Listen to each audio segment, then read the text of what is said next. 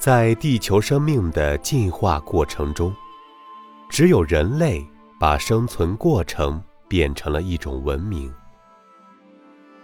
文明在传承与创新中都带有不同的印记，就如同一棵树有着自己的年轮一样。生活在今天的人类，就想通过那些古老的痕迹，去看看自己的祖先是如何生活的。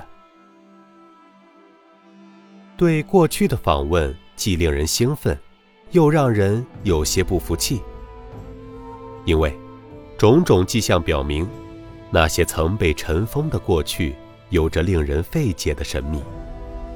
对于已望向深空几十万光年的我们来说，实在是一个不快乐的发现。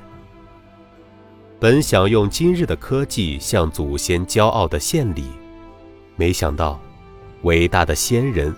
用他们更伟大的创造，已在那里静待着我们。于是，我们由骄傲变得谦卑，而人类之所以进步，就是因为有着这种自我反省的精神。今天，我们继续沿着前人铺好的路，去看看最初的文明是怎样的。